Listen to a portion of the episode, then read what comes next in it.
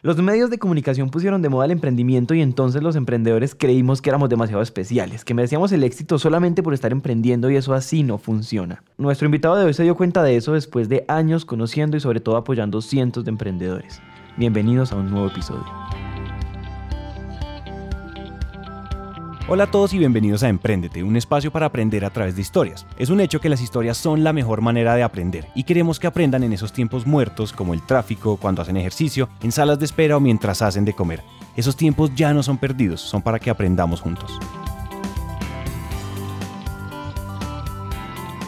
Hola, yo soy Santiago. Yo soy Juan Pablo y estoy muy feliz porque después de mucho perseguirlo pudimos conversar con Carlos Rosso, nada más y nada menos que director de emprendimiento de apps.co, el programa bandera del gobierno de Colombia para promover negocios digitales. Carlos no solo es emprendedor, sino que también lleva años viendo desfilar cientos de emprendedores digitales, de los cuales muchos tuvieron éxito y muchos no, y eso solamente podía dejarnos muchas lecciones muy importantes. Él definitivamente tiene toda la autoridad para darnos una visión real de cómo está el emprendimiento en América Latina y sobre todo en Colombia, y pues por eso decidimos entrevistarlo. Entonces entremos en materia. Lo primero que nos llamó la atención de Carlos fue su visión de qué es un emprendedor y sobre todo esta idea de que el emprendimiento ha existido siempre. Yo defino a un emprendedor, esta es mi definición personal, como alguien que ve algo en el mundo que no funciona y dice, lo, vamos a cambiarlo. Mundo, define uno qué tan grande es mundo. Mundo puede ser 7.500 millones de personas o mundo puede ser mi familia y tres cuadras alrededor. Yo defino mi tamaño de mundo, pero yo digo, hay algo que no funciona, lo voy a cambiar. ¿Por qué lo defino de esa manera? Porque es que la gran mayoría de gente dice, el mundo es así. Y de pronto no lo dice de manera explícita, pero lo piensa. Pues es que así es el mundo. Pues así es Colombia. Es que así somos. Entonces, así funciona. Esas son frases que simplemente resaltan que la gente no piensa en cambiarlo pero hay un segmento de la población, una minoría, que dice lo vamos a cambiar. Y esa minoría hace 10.000 años fue la que en vez de ir y recoger lo que está en las plantas, dijo, estas semillas si yo las pongo acá, pues la planta en vez de ir a cogerla ya una hora caminando, la puedo coger aquí. Y empezó a hacer la agricultura. Y otro que dijo un día, vamos a, en vez de cargarlo yo en la espalda, entonces ponemos una plancha y algo redondo y resulta que esto es como una rueda y va. Todos esos han sido los que dicen la cosa puede funcionar diferente. Entonces, de los, desde que tenemos historia escrita, o sea, hace 6.000 años, podemos encontrar uno y otro caso de invenciones, emprendedores, innovadores. Y créanme, así como los eh, dueños de los caballos pelearon en el siglo, a comienzos del siglo XX porque ya no podían tener carrozas, sino que vinieron unos automotores y, eran los nuevos taxis. En cada sector va a haber un grupo que va a decir no lo cambie, déjelo como funciona. Esos emprendedores, los que dijeron yo sí lo cambio, han existido siempre y han tenido la posibilidad de cambiar y cambian y todos los días cambian. Entonces, Señores, hay emprendedores desde que hay seres humanos sobre la Tierra. Siempre hay personas más inquietas e incluso más irreverentes de lo normal que se atrevieron a proponer cambios. A decir, esto puede hacerse diferente y sobre todo esto puede hacerse mejor. Si usted nos está escuchando, muy probablemente sea uno de ellos. Sin embargo, así como el emprendimiento ha existido siempre, emprender siempre ha sido difícil. Esto no es fácil, esto es súper duro. Emprender es pararse cada día y ver y ser uno el primero que cree que esta vaina va a funcionar cuando todo el resto del mundo cree que no, y buscar la manera en que lo hace, y eh, pagar la nómina y el último de la fila es uno. O sea, es una cantidad de cosas difíciles. Ese mito de que no, el pelado de 20 años que se sentó, programó una app y a los 10 días fue millonario, pues puede que haya uno de esos, pero por cada uno de esos hay 250 mil que se levantan todos los días, hacen lo mismo y no son millonarios. Y es como crear empresa. Nosotros en el, en el lado digital nos creemos especiales, ¿no? Entonces nosotros decimos, no, es que es un mundo distinto. Y sí tiene características diferentes, pero al final es como cualquier negocio y cualquier empresa. Hay que crear valor para que la gente pague por él, para que se den resultados. Y eso implica trabajo. Y si fuera tan fácil, pues estaremos llenos de millonarios. Resulta que no. Carlos acaba de decir algo que llevamos 100 episodios tratando de decir. Si usted quiere plata rápida y fácil, no emprenda. Emprender es definitivamente un camino viable para crear empleo y mucho valor, pero a punta de sudor y mucho compromiso. Sin querer creemos que porque estamos haciendo algo diferente y porque estamos emprendiendo, y lo decimos de una forma especial la palabra emprender, nos tienen que comprar y nos tiene que ir bien, sobre todo si es el emprendimiento digital. Y pues no, eso de creer que somos especiales y que es que como yo soy capaz de programar 200 líneas de código por minuto, entonces la negocio es mucho más que programar eh, una aplicación o una solución, es mucho más que tener canales de distribución, es un, es un balance muy chévere entre todas esas cosas. Hay que tener operaciones, hay que tener la parte técnica, hay que tener la parte de distribución, dependiendo de cada negocio.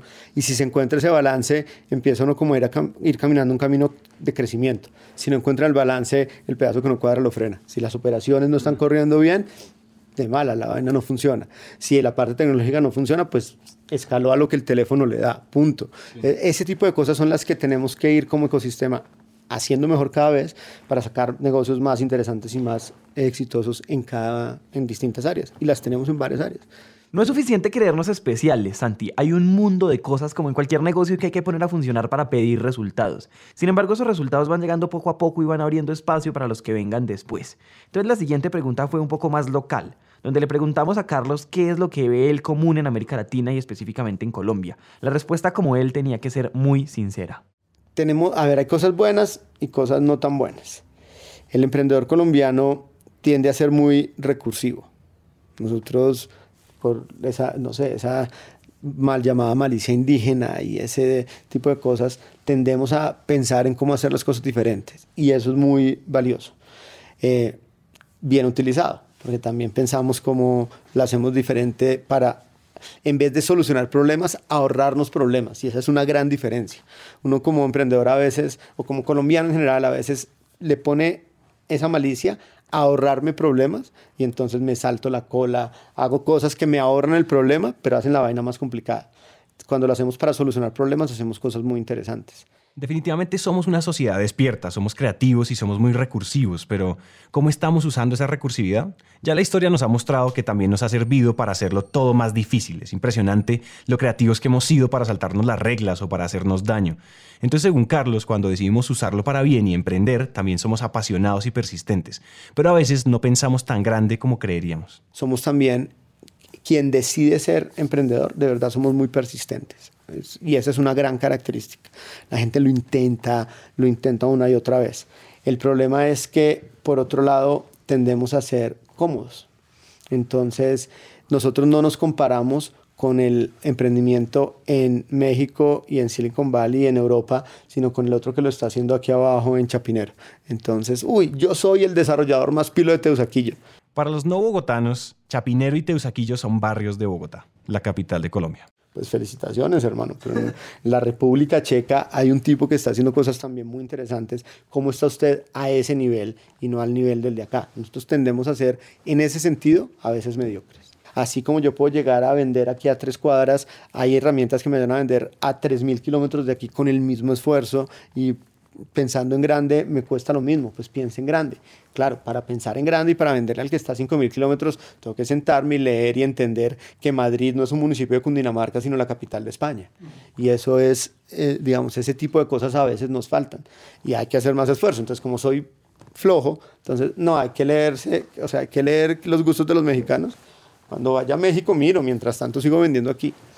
Hermano, mírelo de una vez, está en, la etapa en que puede hacer unas pruebas allá, otras pruebas acá. Hay quienes le ponen el empeño y hay quienes no. Mientras no cambiemos esa cultura de ahorrarnos problemas y ser cómodos, vamos a frenarnos muchísimo, desafortunadamente. Pero también hay gente muy pila y hay gente haciendo cosas muy interesantes. Acá hay un punto que hay que resaltar y es que ya comenzó a pasar algo que es importantísimo, y es que ya hay historias de emprendedores latinoamericanos que podemos contar. Claro, al principio era necesario que latinos la sacaran del estadio en Estados Unidos, y eso ya pasó, pero después era necesario que lo hiciéramos acá y eso ya está comenzando a pasar. Lo primero que tenemos que entender, y eso suena obvio, pero no lo es, es que esto no es Silicon Valley. Que yo voy a hacer el reemplazo de Instagram. Hágale, inténtelo.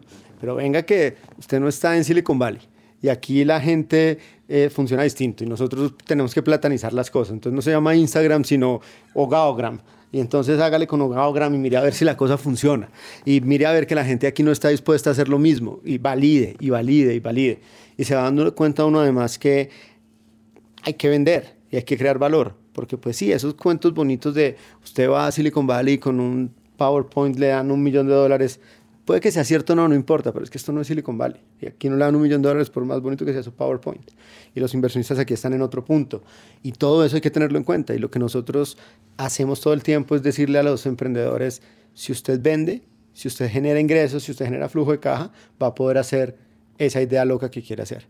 Si usted va por la idea loca, pero no vende, no genera ingresos y no hay flujo de caja, va a morir muy rápido esa idea loca. Entonces se encuentra la necesidad de mercado, sea sostenible, haga un negocio interesante y luego vaya al siguiente y vaya al siguiente. Y a medida que logremos que el ecosistema haga eso, vamos a traer emprendedores con éxito que le ayuden al detrás a hacer las cosas mejor. Y ese es el, el camino que todos los ecosistemas viables han seguido. Lo que pasa es que uno tiende a verlo, a ver la foto de hoy, ¿no? Entonces, hoy en Silicon Valley hacen, sí, pero hace 60 años en Silicon Valley hacían un poquito lo que estamos empezando a hacer nosotros, y en Israel también, y en Singapur, y, y mientras no le pongamos esa base sólida, pues esto no funciona. Y si no hacemos esa base sólida, la plata del gobierno es plata perdida y la plata de los inversionistas en muchos casos es plata perdida. Entonces tenemos que lograr crear eso para que sea viable y para que emprendimientos como el de ustedes y muchos otros de verdad creen valor, den resultados y la gente diga, wow, increíble, estamos haciendo eso aquí. Hay algo que comienza a repetirse y es entender que el ambiente para emprender se gesta lentamente y ahí hay que entender dónde se van dando condiciones y dónde no. Carlos nos mostró algo muy interesante que está pasando en Colombia en el mundo de la logística, los domicilios y la mensajería en general. Según él, no es una coincidencia que haya tantos casos de éxito ahí. Un, ejemplo de los, de los más interesantes que hay es lo que estamos haciendo como ecosistema en el área de logística. Entonces, lo que hizo domicilios.com, lo que está haciendo Rappi, Mensajeros Urbanos, eh, Mercadón y todos los que están en ese área de logística, no es una casualidad. Es que nosotros aquí somos unos duros para hacer domicilios. Y eso es una cosa que en otros países la gente no está acostumbrada. Aquí nosotros un domingo a las 5 de la tarde, uy, ¿qué voy a comer hoy? Saca uno 25, sacaba uno 25 stickers y cartas a ver dónde quiere pedir, acá, acá, acá, acá, y le llegaba la comida. En otras partes del mundo el domingo a las 5 de la tarde mejor tenga algo en la nevera porque no va a conseguir nada. Y para que esos domicilios funcionen hay que tener domiciliarios. Y para que los domiciliarios funcionen tiene que haber suficientes pedidos, y tiene que haber inventario en la cocina, y tiene que haber una cantidad de cosas que crean una fortaleza que estas empresas han ido descubriendo y van y ahora las llevan a otras partes y, y somos fuertes. Hay más sectores en que somos fuertes a medida que fortalezcamos más la innovación en los distintos sectores, más empresas exitosas van a salir. Definitivamente tienen que crearse condiciones para que lo que estamos creando resulte. Pero cuando hablamos de condiciones no solo hablamos del desarrollo de alguna industria, de alguna tecnología o de innovación en algún sector específico. También nos referimos a condiciones culturales que hagan que un mercado sea viable. Y aquí la forma en la que Carlos lo explicó fue diciéndonos que las necesidades en realidad no las creamos los emprendedores. Eh, una de las mentiras que uno se tiende a creer cuando emprende es que va a crear una necesidad. Entonces, no, lo que pasa es que la gente no sabe que le interesan los domicilios. No, la gente le parece chévere. Lo que pasa es que si no hay opciones, buscan otra cosa. En ese otro país donde no hay domicilios el domingo por la tarde, la gente sabe, o pido una pizza, que ese es un domicilio que hay en todo el mundo, o tengo algo en la nevera pero ya solucionó el problema del domingo por la tarde. Lo que pasa es que yo puedo dar con domicilios y dar opciones a esa solución de ese problema y se vuelve muy interesante. Entonces ya no tiene que ser la misma pizza de Domino's, no tiene que ser el mismo sándwich de jamón y queso, ahora puede pedir, no sé, comida Thai. Qué chévere pero no quiere decir que la gente solo empezó a querer comer los domingos en la tarde cuando yo traje la solución de domicilios. Quiere decir que yo identifiqué una necesidad, vi opciones y puse sobre la mesa opciones más atractivas que las que existen actualmente. Entonces, uno como emprendedor, y nosotros en Apps usamos esa metodología y yo creo mucho en ella, es identifique necesidades y solucionenlas mejor porque si es un problema, la gente lo está solucionando hoy en día de alguna manera. Si no es un problema, usted no va a ir a decirle, venga, ¿no le parece chévere la idea de volar eh, en un dron los martes en la tarde? Pues suena chéverísimo. Vamos a ver cuánta gente de verdad hace el plan de ir a volar en el dron y de pronto vuelan la primera vez y después listo, ya, check son las necesidades que uno tiene las que de verdad hacen diferencia. Y en este mercado, en Latinoamérica, lo que hay son necesidades. Mm. uno, eh, necesidades de transporte. Entonces, montarse en el sistema de transporte en Bogotá y en Transmilenio no es fácil. No es, no es el más difícil del mundo, pero no es fácil. Entonces viene una aplicación como Transmisip de Movilixa y logra generar 3 millones de descargas. ¿Por qué? Porque la gente necesita ayuda en cómo moverse y da opciones de cómo, de cómo se puede hacer. Ese tipo de cosas, pues Moviliza nos inventó la aplicación de transporte urbano. pero hizo una que funciona en este mercado con las características propias de aquí, que se puede mejorar, claro que se puede mejorar, pero van dando. Y así en cada sector encuentra uno necesidades, encuentra uno opciones que hacen que la gente pague por ellas de alguna manera, con su tiempo, con el uso, con dinero, pero que pague por ellas. Y uno como emprendedor. Tenemos que entender que nosotros no creamos necesidades, las identificamos y buscamos herramientas para solucionarlas mejor. Y claro, aquí entra derecho el siguiente tema y es, ¿usted está seguro que su solución es mejor que lo que ya existe? La lección es muy puntual. Si usted en realidad no le facilita la vida a su usuario o a su cliente, piense muy bien si sí hacerlo o si mejor no. Todos somos felices. Cuando uno tiene una tarea y le dicen, venga, se la hago yo a hacer más fácil, hágale problema es cuando le dicen, usted tiene esta tarea y venga, se lo ayudo a hacer, pero es que pues es un poquito más difícil. Es que tiene que aprender cómo abrir la aplicación. Y ahora tiene que aprender a, y ahora tiene que esperar. No, ¿sabe que Yo cojo el teléfono y llamo. Sí, fresco, fresco. Ya, gracias, muy chévere. ¿La voy a usar? Sí, sí, sí, la próxima vez también la uso. Es que uno como, como emprendedor a veces cree que la gente va a usar sus soluciones porque es que son las de uno, ¿no? Entonces, y entonces uno hace una gran validación de mercado entre la mamá, las tías y las primas y todas, no, mi hijo, usted va a ser exitoso, claro, yo uso esta vaina.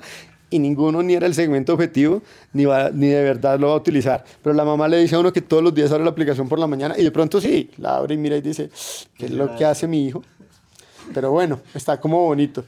Y uno va y mira, uy, sí, hay un usuario hoy o sea, ese tipo de cosas pasan y pasan más de lo que uno cree. Por eso hay que ir y validar con gente que no lo conoce a uno, con gente que le dice, pues sí, muy chévere, pero no, no me haga perder el tiempo. Cuando uno logra validar y hacer las cosas con ese segmento que no lo conoció a uno y que le dice, yo quiero otra vez, oiga, ¿cuánto cuesta? Va por buen camino. Mientras tanto, estamos pensando bobadas. Mientras tanto, estamos pensando bobadas, ya escucharon. Retomando Santi, identifiquen necesidades, solucionenlas de verdad y asegúrense que sus clientes perciban el valor que ustedes creen que ofrecen y entonces solamente ahí sigan adelante. Una cosa que nos llamó mucho la atención es que las necesidades que atendemos como emprendedores van como subiendo de nivel mientras vamos solucionando las anteriores. Esto hace muy importante que entendamos el contexto en el cual estamos emprendiendo. a medida que uno soluciona los problemas básicos, lo siguiente que era deseable se vuelve un problema y lo siguiente que era deseable se vuelve un problema. Por eso uno habla muchas veces, supongo que ustedes lo han escuchado, de los problemas de primer mundo. Entonces, hice una app para ver si mi capuchino eh, es de dos o uno y medio expresos y si la, el dibujo arriba tiene mi nombre o no tiene mi nombre. Pues eso aquí en la Jiménez con séptima no es un problema pero de pronto en San Francisco cuando yo voy a tener mi reunión en el Starbucks y quiero mi café como me gusta, pues es una gran solución que yo llegue y el café me esté esperando con mi nombre y el dibujito que a mí me gusta ahí encima. Pero es que a medida que uno soluciona problemas básicos, es el siguiente nivel que se vuelve el problema y el siguiente. Y esa pirámide no solo va hacia arriba, sino también va hacia los lados. Resulta que un gran modelo de negocio es cuando yo le doy al, a amplios segmentos de la población productos o servicios que antes estaban eran exclusivos de, un, de otro segmento. Entonces, eh, que yo pueda pedir un carro que me llegue a mi casa, no importa cuál sea la aplicación. Entonces, uno se, puede, se da cuenta como a medida que se solucionan problemas básicos, viene el siguiente nivel. Y a medida que uno abarca más mercados, esos problemas básicos se vuelven escalables. Por eso, pues se vuelven, hay un segmento más grande. Entonces, por eso hablamos nosotros mucho de la escalabilidad. Haga una solución que sea escalable porque si es escalable yo puedo llegar a más personas, pues hay mayor rentabilidad, hay mayor probabilidad de negocio y mirando todo eso hace unos negocios exitosos. ¿Cuáles problemas son relevantes en donde usted está emprendiendo? Este capítulo es una invitación a que lo piensen y entiendan lo valioso que es emprender en Latinoamérica. En el siguiente episodio, que ya está al aire, encontrarán la segunda parte de la conversación que tuvimos con Carlos Rosso, donde discutiremos un tema que repetimos mucho pero no siempre entendemos, y es qué es un ecosistema de emprendimiento. Hasta aquí llega esta historia y nos encanta que hayan llegado hasta el final, porque una persona comprometida con su éxito es una persona comprometida con su educación. Emprendete es una comunidad donde nunca dejamos de aprender y este tiempo que acaban de invertir es un paso más para que su educación se convierta en un hábito. Y recuerden que de cada mil personas que nos escriben nos tomamos un café o hacemos una llamada con por lo menos 100 de ellas. Así que dejen la pena y escríbanos por WhatsApp.